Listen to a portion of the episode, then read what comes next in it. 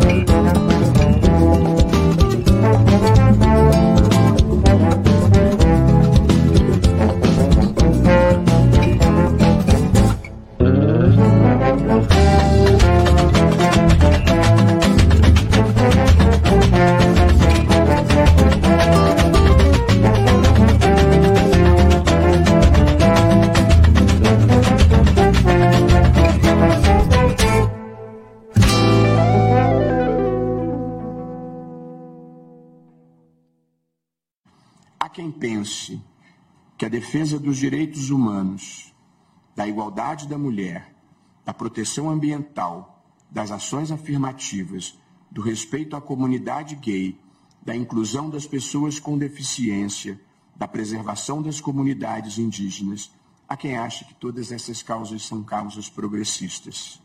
Não são. Essas são as causas da humanidade, da dignidade humana, do respeito e consideração por todas as pessoas poucas derrotas do espírito são mais tristes do que alguém se achar melhor do que os outros.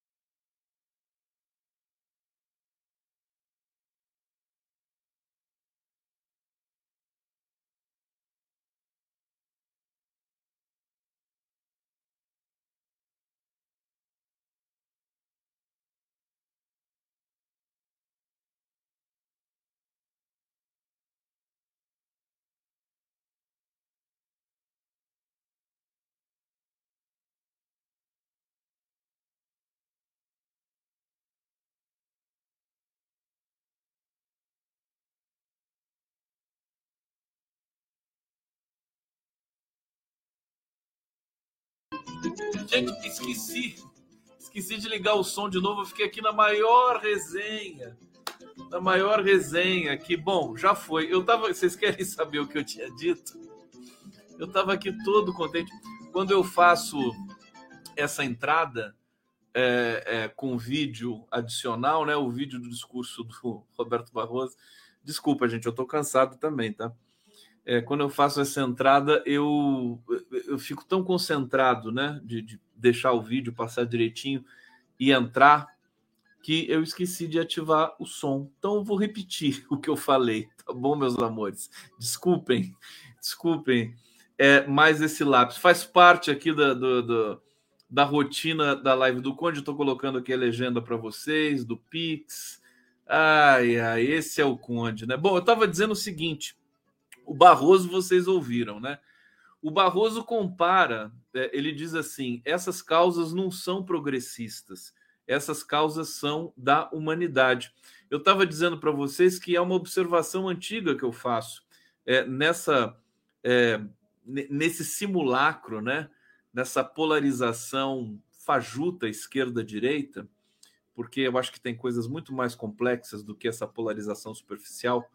É, o, o, a, o que, que aconteceu? O discurso da humanidade defender a vida humana, defender é, o, o meio ambiente, combater a desigualdade, combater a fome, é, enfim, promover a segurança, tudo isso é, foi sendo consolidado no discurso, como um discurso humanitário, né?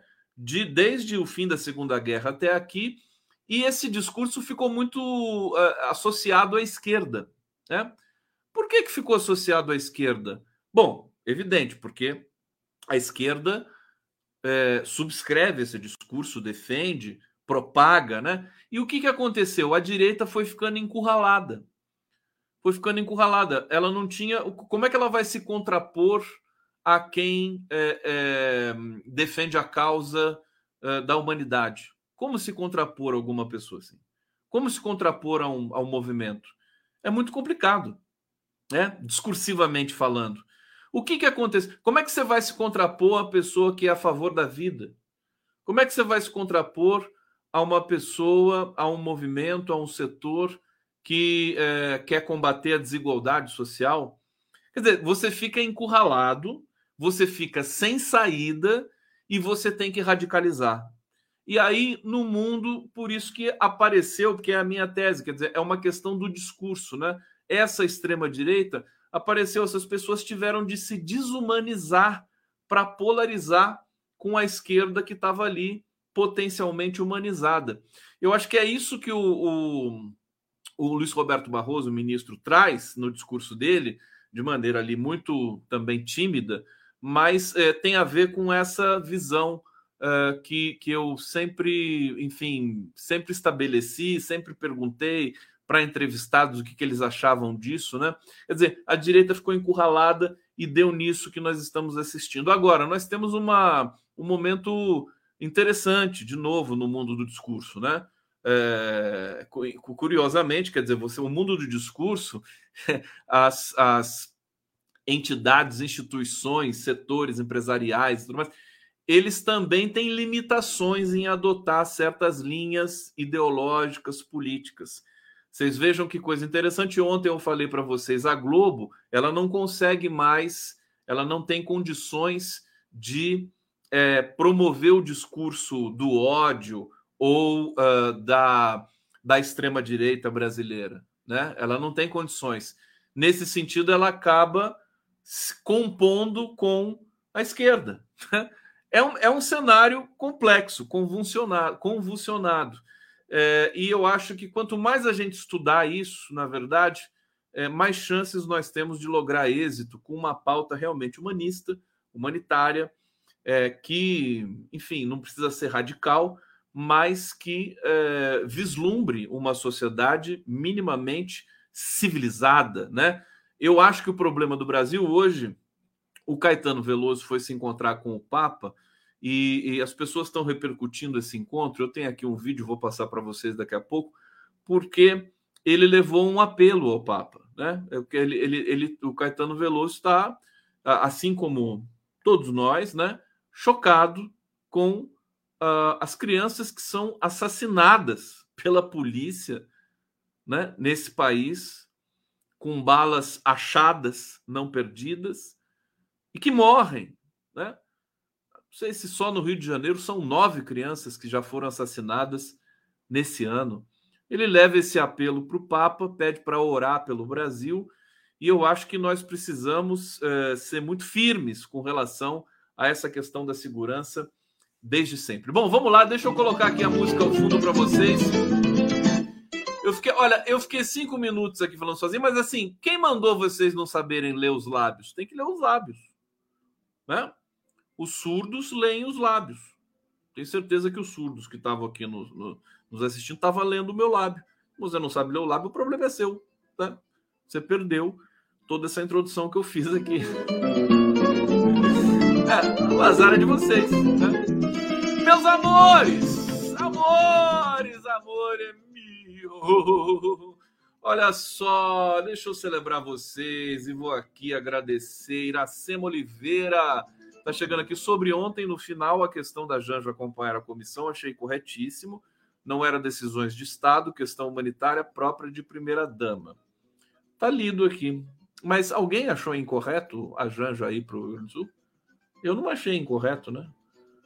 Eu só falei, acho que eu, devo ter falado o seguinte, que, é, que o entorno do Lula ficou é, perturbado com isso, pelo menos os rumores que, que foram é, relatados, né? Mas a Janja vai no lugar do presidente, ela pode fazer isso, não sei o que, não sei o que lá. Né? Eu, pessoalmente, não, não emiti é, embora possa ter transparecido contrariado com a ida da Janja, mas não, não fiquei, não. Acho que tem coisa muito pior acontecendo no governo do que isso. Ricardo Barros, urso amigo querido, obrigado aqui pela colaboração. Iracema Oliveira, penso que poderíamos ver melhor essa questão, incomoda um pouco. Ela é figura política, filiada, enfim, tem dúvidas sobre isso. Tá falando da Janja ainda, querida? É o seguinte, é... escrevam é isso que eu vou dizer para vocês agora aqui. É... Bra... Ontem eu falei isso, né? É... Tá, a Janja tá vindo aí, né? A Janja tá vindo aí. Ela vai ser, ela vai, ela é a herdeira direta do espólio político do Lula. É inegável isso. Não tem o que fazer sobre isso, né? Ela tem ambição, ela sabe, é... ela sabe os caminhos, políticos, ela opera, né? ela, ela faz articulações, ela tem a equipe de comunicação dela, né? É, e ela exerce liderança no governo.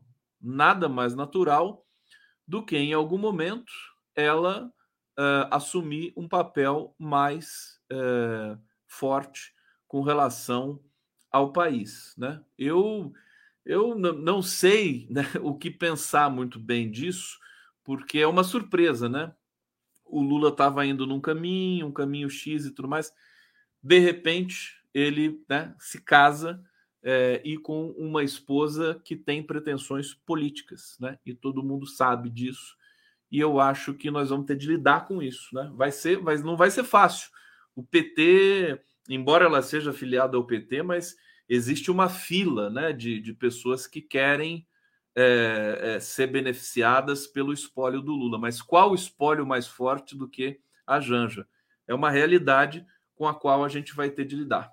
É, complexificando aqui, né, deixando mais complexa a cena política brasileira, é, ou não, ou não.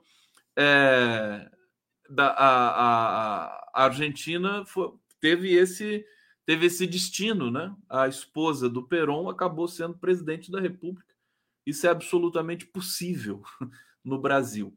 Bom, é, Vera Bocaiúva, áudio. Tá pronto, já coloquei o áudio aqui. Depois pede, passa lá na, na, na, na portaria da live, pede o dinheiro de volta.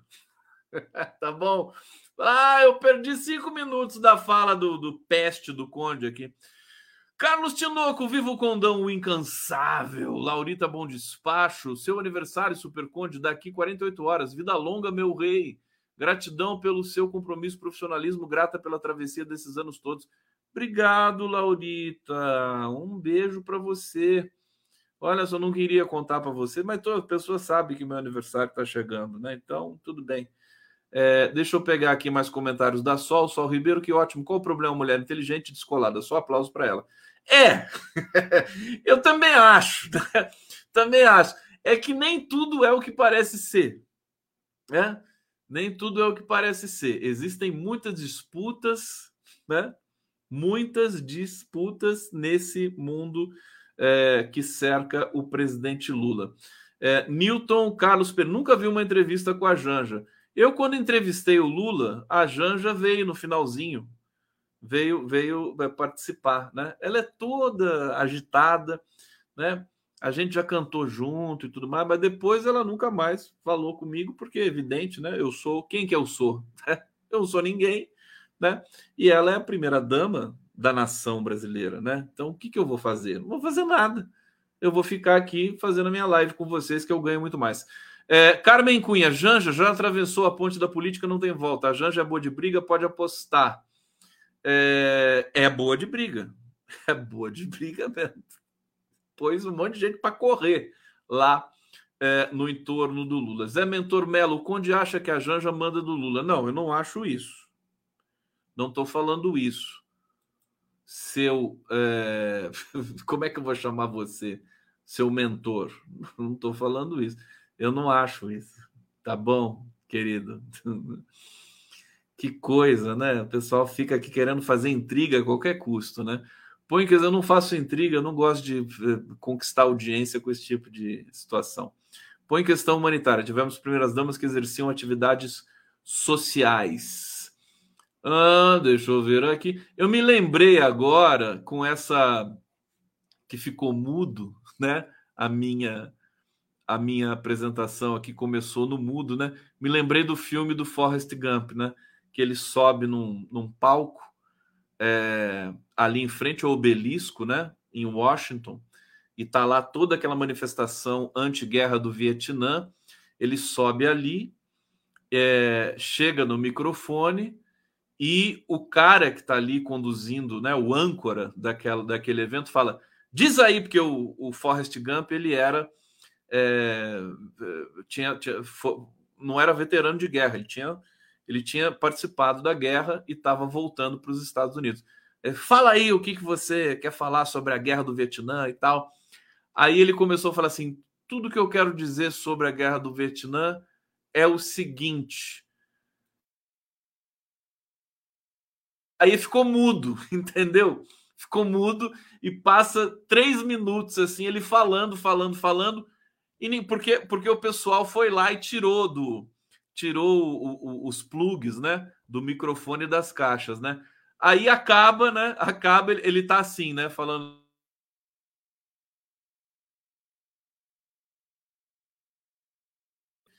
E isso é tudo que eu tenho que falar da guerra do Vietnã. E acaba, né? Vocês se lembram disso? Vocês assistiram isso? É... Então, é, é, muito interessante. Aliás, ontem, ontem, é, eu estava lá zapeando a TV para dormir, né? E estava passando o Forrest Gump. E tem uma coisa que eu, eu me deu uma, uma, uma cifra epifânica ontem, né?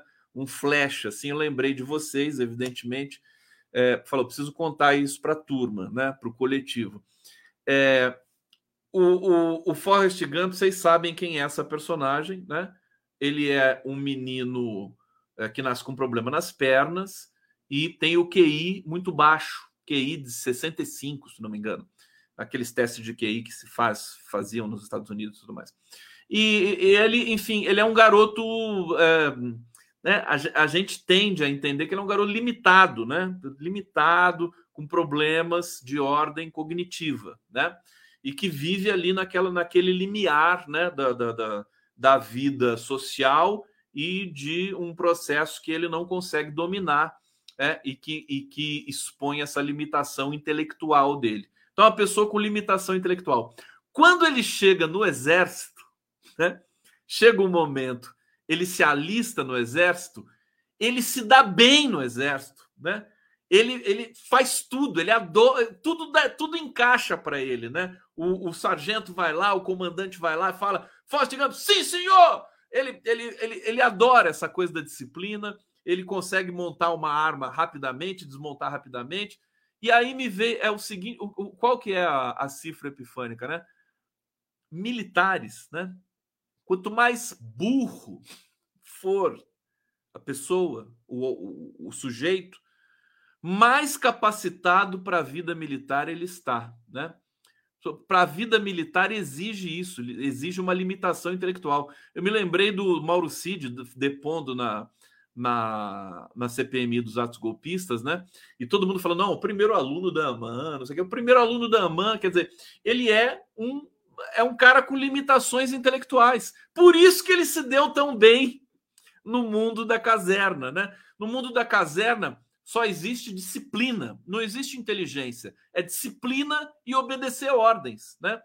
Então, Forrest Gump é o exemplo da, da, dessa, sabe? Eu acho que as forças armadas no mundo todo, inclusive, elas precisam precisam ser reformuladas, né? Porque são pessoas que são limitadas e que vão, vão é, é, manusear armas letais e tudo mais. Né? A gente vê a situação cognitiva das nossas forças, as besteiras que eles fizeram e os compromissos toscos e nojentos que eles tinham com o golpe. O uh, ministro Luiz Roberto Barroso destacou no seu discurso de que as Forças Armadas não se submeteram à tentativa de golpe, o que eu acho que posso concordar em alguma medida com ele, mas não vamos esquecer que existe um grande fantasma, um grande esqueleto ainda no armário, é, que é a gente fazer a justiça é, daquilo que foi a ditadura e das mazelas que as Forças Armadas causaram ao Brasil.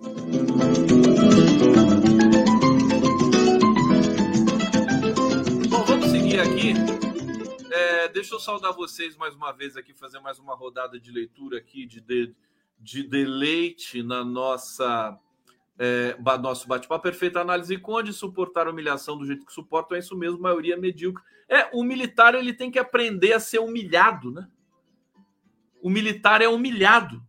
É humilhado. Para todas as tarefas que ele tem que fazer, ele é humilhado. Eu acho que essa psicologia ela precisa ser repensada. Se ela é eficiente, foi eficiente até hoje para esses padrões de forças armadas no mundo, eu acho que está na hora da gente repensar isso também, né? Tá tudo em aberto nesse mundo, né?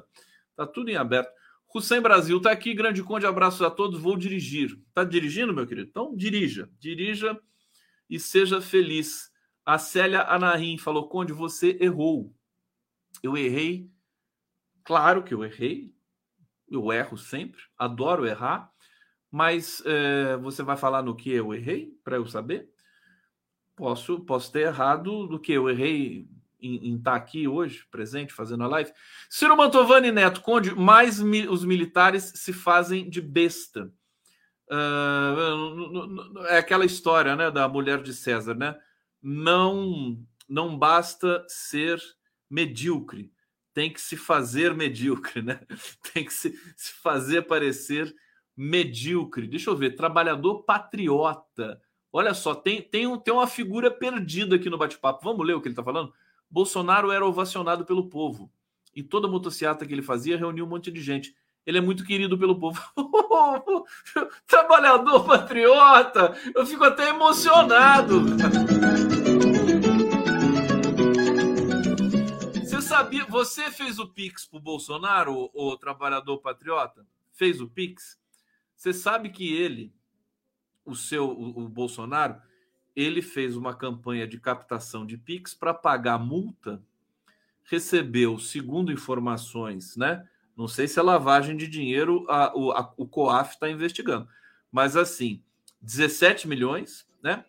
Ele aplicou 14 milhões em fundos de renda fixa é, e continua captando dinheiro pelo Pix, e não quer pagar os advogados e nem as multas. Tá? Então, trabalhador patriota, eu, eu, eu recomendo você o seguinte: vai lá e faz um pix pro Bolsonaro, né? Faz um pix lá para ele para ajudar o cara, coitado, já que ele é tão bonzinho assim. Vai lá!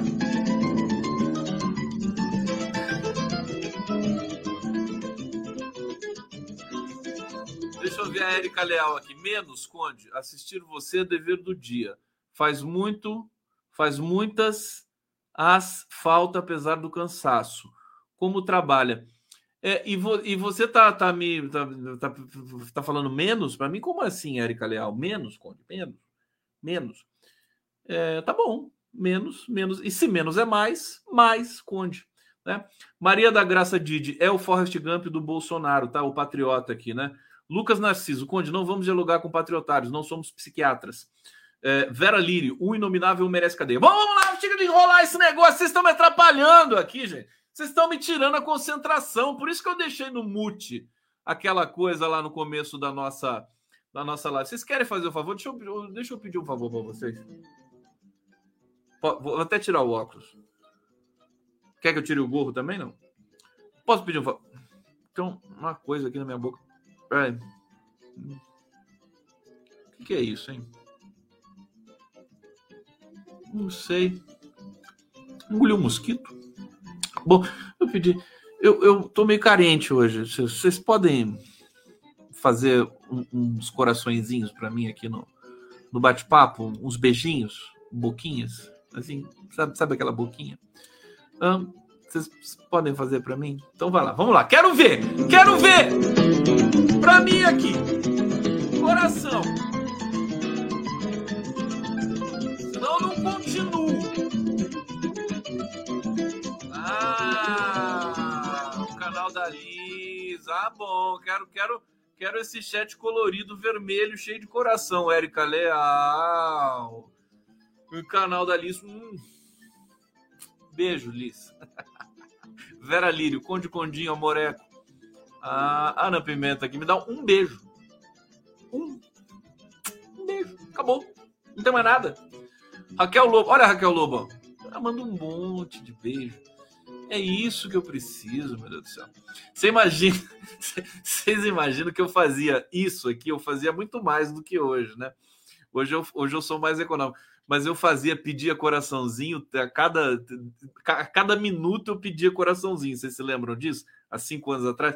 Imagina o Lula assistindo essa live na prisão, né? Que ele assistia, né? E gostava, né? Ele devia se divertir. A vez que eu fui entrevistar o Lula presencialmente lá no, no, no PT em São Paulo, é, eu dei um abraço nele ele, ele olhou para minha cara assim e falou assim: Você não imagina o quanto você me irritou durante a prisão política. Esse é o Lulão. Ó, Lulão amanhã vai operar a, a cabeça do fêmur, né? Vai operar a cabeça do fêmur. É, e não sei se vai ser de manhã, daqui a pouco eu vou trazer aqui para vocês. Mas vamos torcer para correr tudo bem, né? Vai ser uma. Acho que vai ser uma anestesia hack, né? É, e, e, hoje em dia eu perguntei para minha ex-companheira, que é veterinária, que não é o caso, mas ela diz que é, em humanos, né? É só anestesia inalatória, né? Hoje em dia, não é? É só anestesia inalatória que é muito menos invasiva, né? Não causa é, é problemas, né? De choque anafilático, esse tipo de coisa. E vamos torcer, né? Pra... Ela disse que pode ser que ele tome uma hack, porque vai operar o fêmur, o quadril, e a inalatória para que ele não né, viva esse momento. Bom, deixa eu, eu, eu trazer para vocês aqui, deixa eu ver por onde eu começo. Vamos falar do Barroso um pouquinho, né? É, desse momento todo. Aliás, olha só, tem, tem barraco para vocês aqui. Deixa eu fazer logo o barraco, porque vai ser interessante, vocês vão se divertir. O Gilmar Mendes, o Gilmar Mendes, ele fez um discurso contundente, um discurso muito elogioso na posse do Luiz Roberto Barroso hoje é, no STF. Eu tenho aqui trechos do Gilmar Mendes. É, mas antes, deixa, antes, deixa eu colocar aqui o hino cantado pela Betânia. Quer ver que eu quero fazer um comentário aqui. Maria Betânia. Ando Ipiranga, as margens plácidas, e um povo heróico brado retumbante, e o sol da liberdade em raios fulgidos brilhou no céu da pátria nesse instante. Se o penhor dessa igualdade conseguimos conquistar com braço forte em teu seio, ó liberdade, desafia o nosso peito a própria morte, o pátria amada, idolatrada, salve, salve. Brasil, um sonho intenso, um raio vívido de amor e de esperança, a terra desce. Se em teu formoso céu risonho e límpido, a imagem do cruzeiro resplandece. Tá aqui a Betânia, é só esse trechinho que eu tenho. Eu queria voz linda da Betânia. É, teve gente que ficou chateada comigo porque eu é, falei, falei da Betânia, do Caetano, do Gil, todos esses né, mega popstars da MPB brasileira, eles são todos ligados à Rede Globo de uma maneira ou de outra. Só o Chico Buarque que nem tanto, né? Mas eles são via gravadora, via direito autoral, via novela, né? Tudo isso, né? Então, é, é, a, a Betânia, né? Eu, eu amo a Maria Betânia como artista, né? Acho ela excepcional. Agora, eu não deixo de analisar essa estrutura profunda social brasileira é, que captura algumas peças do, da, da, cultura brasileira. A Rede Globo é, ela captura, né? Ela captura essas figuras, é, se torna proprietária dessas figuras e a gente ah, tem que lidar com isso, né? Tem que lidar com isso. Não, não é nenhum pecado também. Mas, por exemplo, Fernanda Montenegro, né? Fernanda Montenegro ah, deu uma entrevista belíssima para Hildegar Angel.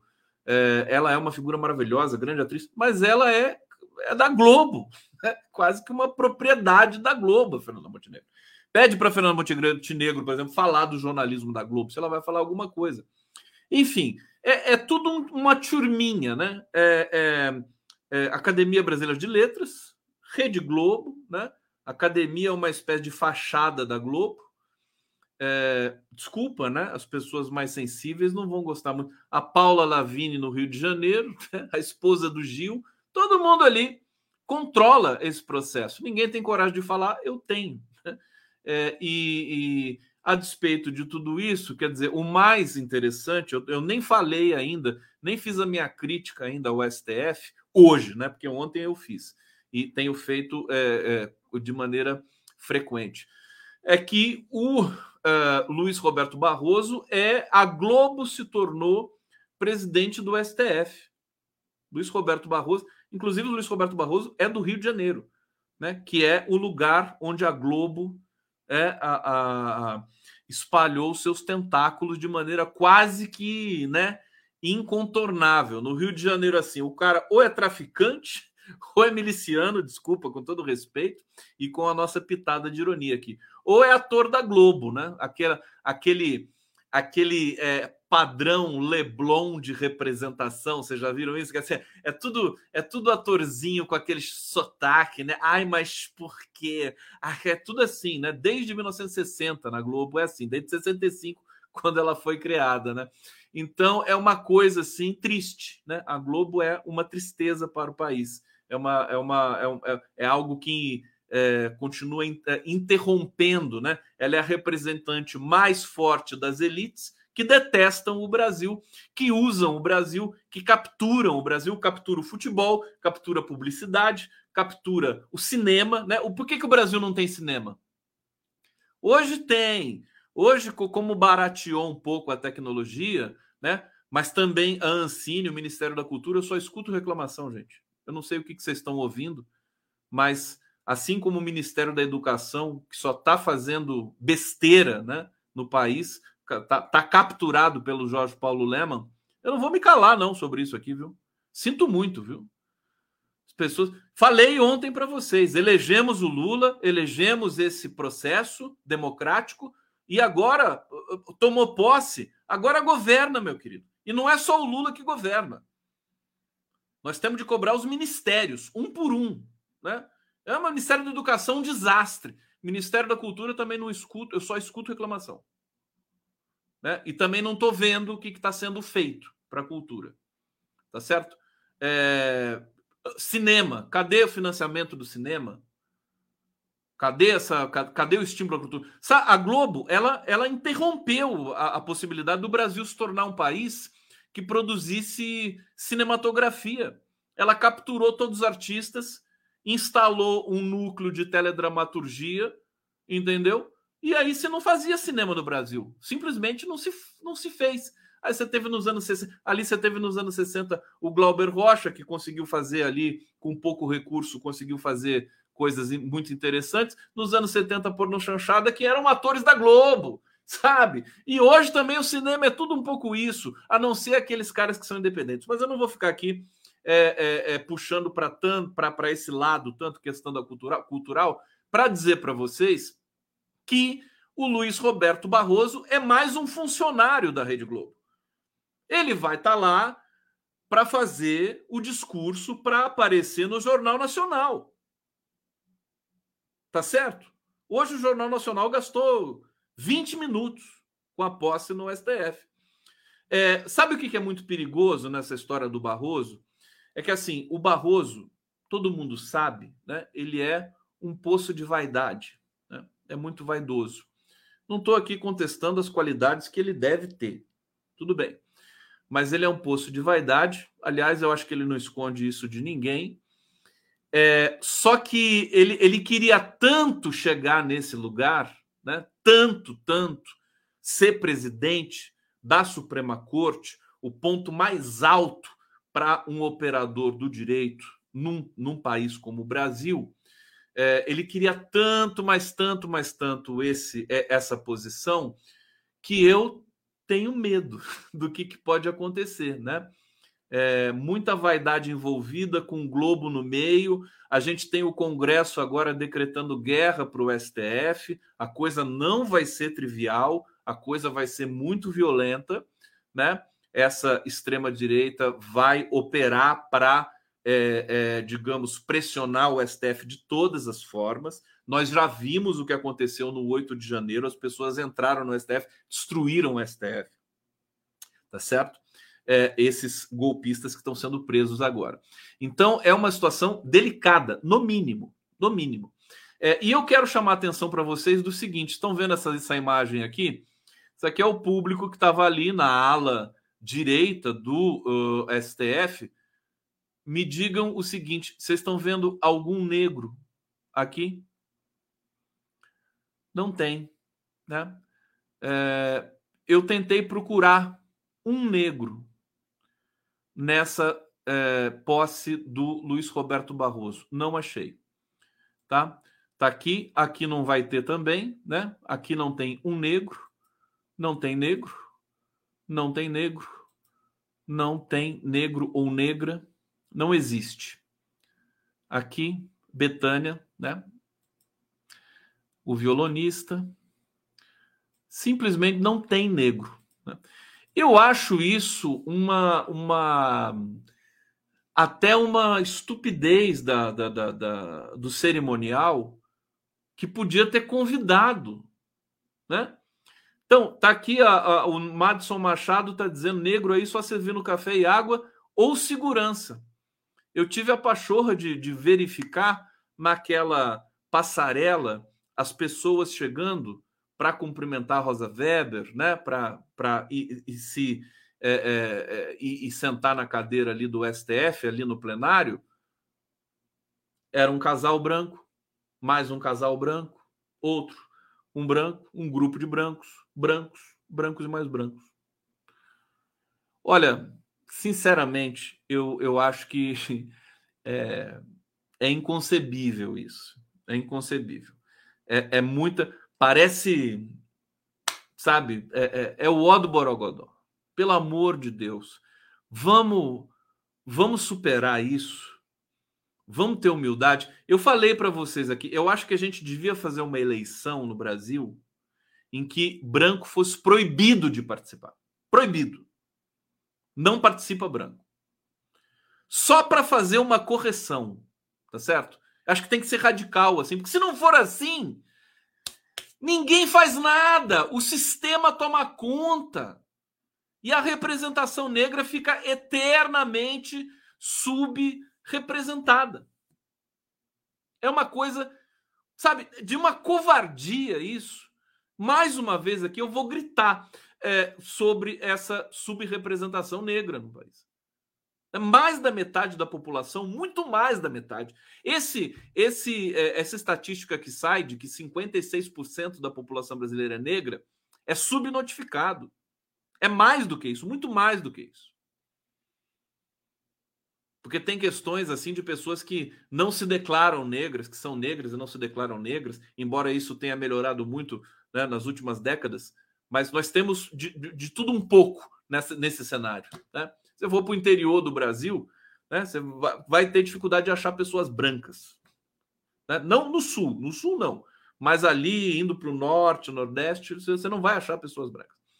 Então, sabe, eu acho que. E, e outra coisa, o cara faz lá um discurso, a Rosa Weber faz um discurso, tudo discurso protocolar, sabe?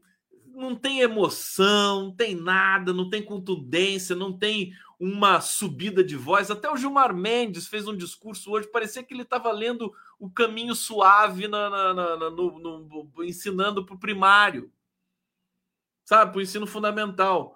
Parecia que estava contando historinha. Aliás, eu vou mostrar algumas coisas aqui para vocês nesse sentido também. Vamos lá! Eu grito! Vocês estão bem? Vocês estão me acompanhando aí? Vocês estão me suportando? Estão me suportando? Não é fácil me suportar, viu? A Rosana Alverga de Sá. Condinho no domingo de sol vai entrar no seu ano novo com uma luz que vai ofuscar os que não te entendem. Abracejos. Rosana Alverga de Sá. Obrigado, viu? Muito obrigado.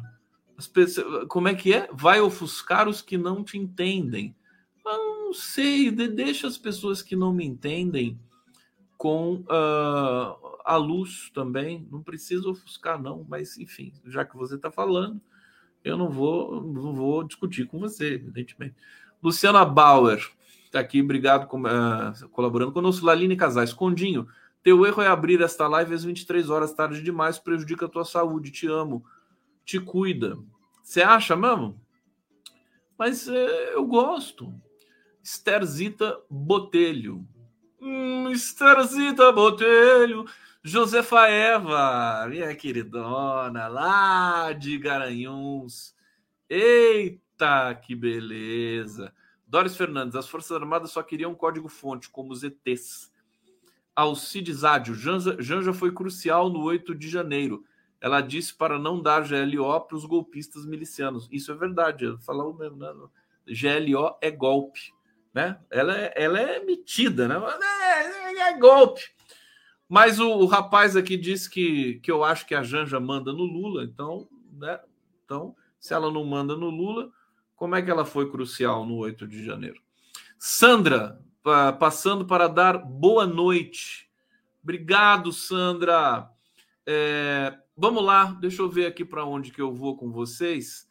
É, vou falar mais um pouco do Barroso. Não, eu ia mostrar para vocês mais um trecho. Vocês sabem que o Barroso tinha um, uma rixa com o Gilmar Mendes, né? O Gilmar Mendes fez um discurso. Deixa, deixa eu mostrar aqui. Vou mostrar o começo do discurso do Gilmar, que foi muito legal. Quer ver?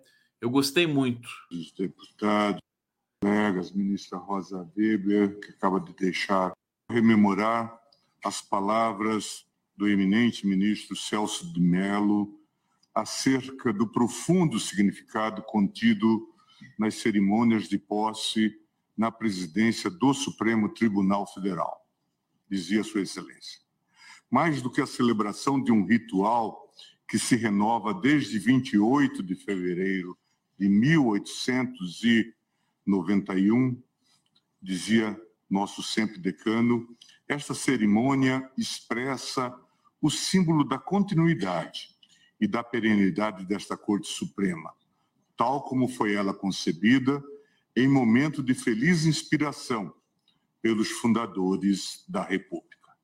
Sabe-se bem que é humana, demasiadamente humana, a atitude de indiferença com aquilo que já é nosso.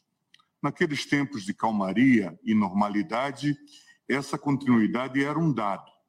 Meses atrás, era por muitos considerada uma dúvida. Esta corte suportou, durante um par de anos, as ameaças de um populismo autoritário, desprovido de qualquer decoro democrático. Quem o confirma são os fatos. As sórdidas ofensas e mentiras disparadas contra os membros desta casa, não raro covardemente endereçadas a parentes de cada um de nós. As inúmeras tentativas de interferência no resultado das últimas eleições gerais. As conspirações elucubradas para prender membros do Supremo Tribunal Federal.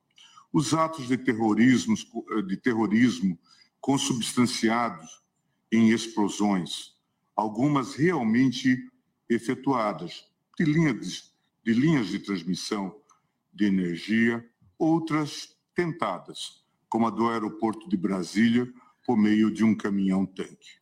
Olha, eu vou deixar só esse trecho, acho que já está suficiente para vocês, até ficou um pouco demais, mas é, essa fala do, do Gilmar Mendes, para mim, foi a melhor coisa.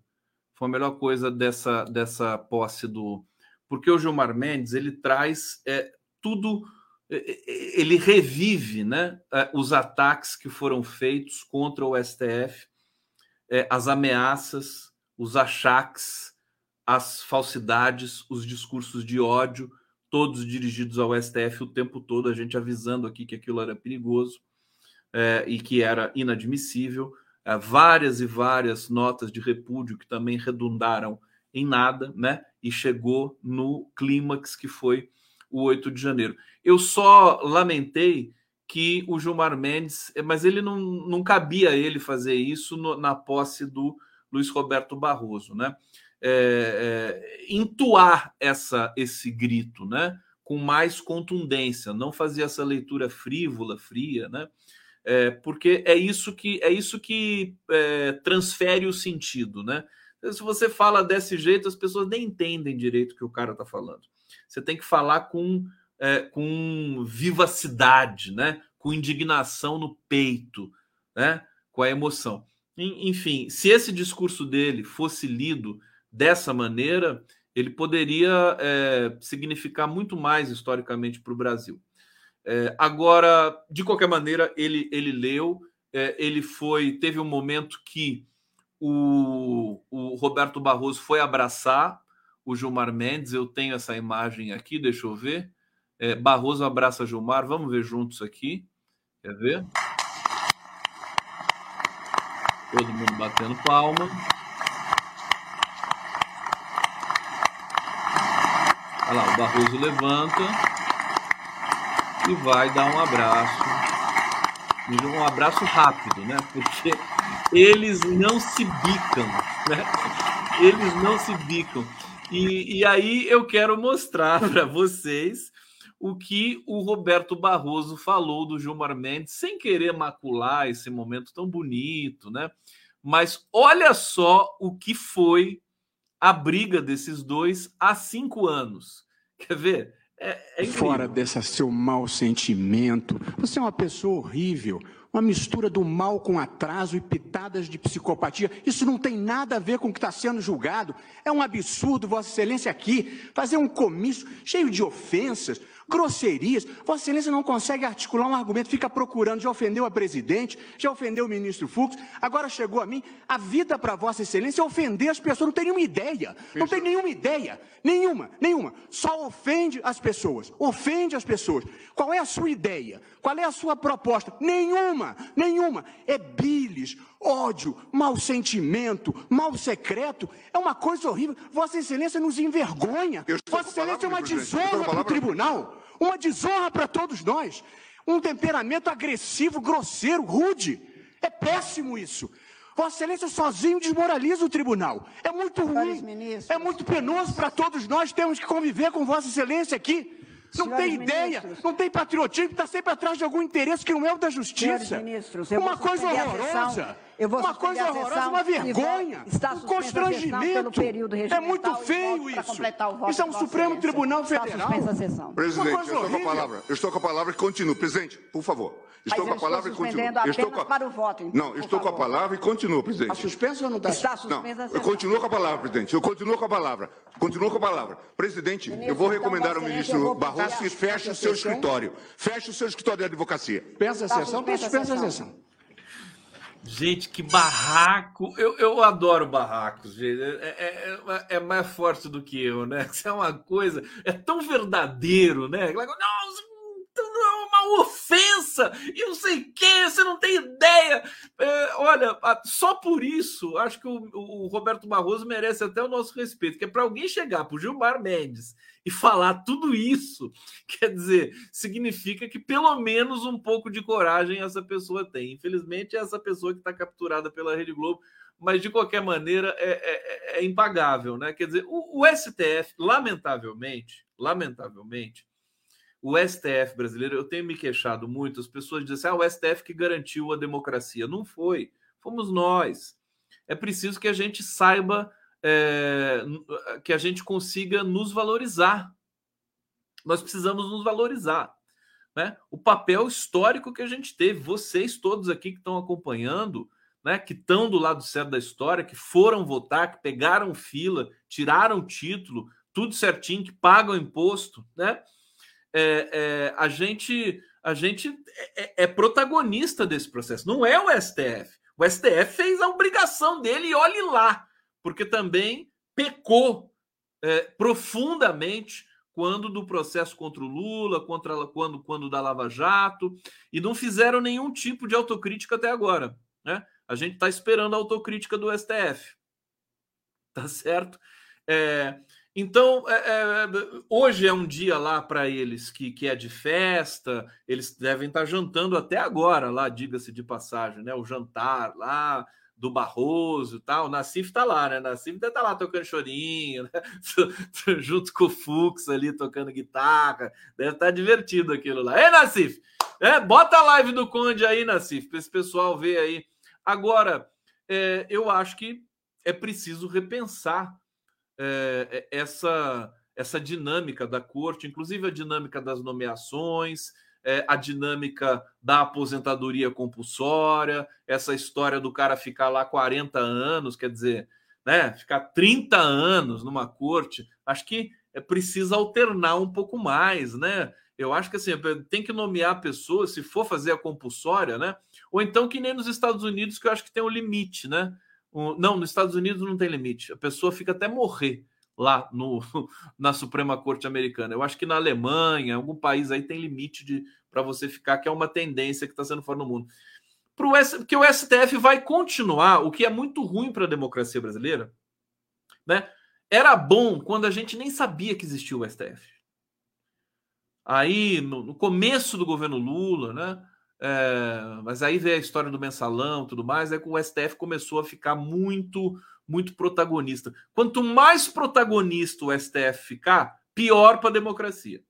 É que nem aquela coisa de juiz de futebol, né? Os caras, os comentaristas costumam dizer o seguinte: jogadores também, né? Quanto menos o juiz aparecer, melhor. Porque daí o jogo é jogado. Você tem um jogo jogado. Se o juiz passa a ser a estrela do, do, do, do jogo, quer dizer, o jogo tá uma merda e o juiz também tá uma merda. Você, não vai ficar torcendo para o juiz, nossa, que, como ele apitou bem, né? Olha que, que, que, apito, que apito perfeito, nossa, pegou. Não, você só vai falar do juiz se for uma merda. Então, eu acho que a gente tem que tomar cuidado, porque o Congresso, nesse momento, está declarando guerra à ala ruralista reacionária do Congresso está declarando guerra para o STF com essa história do marco temporal. A coisa vai é, piorar, né? Eles percebem que não tem argumentos para contestar, digamos, que o governo Lula está fazendo pela economia, inclusive porque o governo Lula está respeitando a cartilha neoliberal. Né? Então, a direita fica absolutamente sem ter o que falar. Né? Governo Lula. É, por isso que eles são obrigados a falar do banheiro unissex, né? Desses delírios, uma madeira de piroca, banheiro unissex, é, que mais? Aborto, né? É, Estatuto do Nascituro, eles vão nas pautas do, dos costumes de novo. E nas pautas dos costumes, nas pautas dos costumes, infelizmente, por um problema atávico de é, é, déficit educacional, talvez, né? o brasileiro é conservador. Lamentavelmente. Né? Na Argentina, hoje, acho que tinha um milhão de pessoas na Praça de Maio é, protestando é, a favor do aborto, alguma coisa assim. Aqui no Brasil, isso é, é impensável. Olha, nem o Lula é a favor do aborto. O Lula já falou isso várias vezes. Ele não é a favor do aborto. O problema é que o Lula é, ele tem neurônio suficiente para entender uma questão que tem uma dimensão social de saúde pública. Essa é a diferença. Mas ele, pessoalmente, é contra o aborto. O Lula já falou isso várias vezes. Ele não vai interditar o debate, né? É, mas é aí que está esse conjunto de é, paradoxos e de contradições do Brasil. O Lula, o Lula é conservador em muitas coisas, não é só em questão do aborto, não. É que ele é um cara que ele tem o DNA da democracia. Então, mesmo se ele for contra alguma coisa, se a maioria né, está demandando né, algo num sentido contrário à intuição dele, ele vai ele vai se curvar ao direito da maioria votar, escolher, é, é, discutir, né, e deliberar sobre isso. Então, é, eu acho que a gente, diante de tudo que está acontecendo, né, hoje eu quis falar um pouco aqui do, do, do Barroso, desse dia histórico, né, tinha outras coisas para falar aqui, deixa eu até dar uma repassada aqui em tudo que eu é, tenho é, aqui percebido.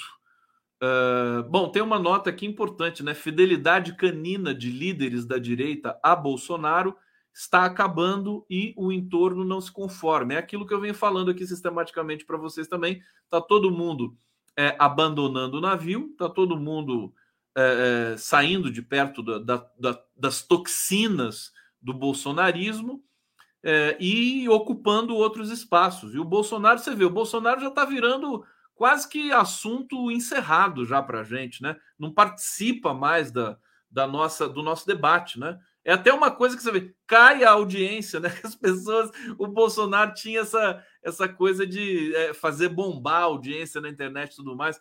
Cai, cai tudo, né? Vamos ter de reinventar a internet, porque o Bolsonaro realmente já não está importando mais. Olha só vocês, olhem só vocês, que coisa boa. Que coisa boa é essa? Quer dizer, já é passado, não interessa mais esses filhos dele, tudo bandido, né? A justiça está tomando conta, né? Já não precisa mais a gente ficar tão preocupado com tudo isso aqui. Nós temos um país para uh, eh, nos preocupar e para uh, uh, eh, fiscalizar, um governo para fiscalizar, porque a esquerda não é uma. A esquerda não aceita qualquer coisa. Nós somos exigentes e vamos continuar sendo.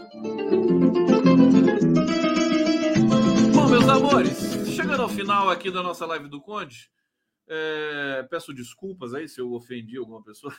é claro que não, né? Eu não ofendo ninguém. É, aqui, deixa eu ver.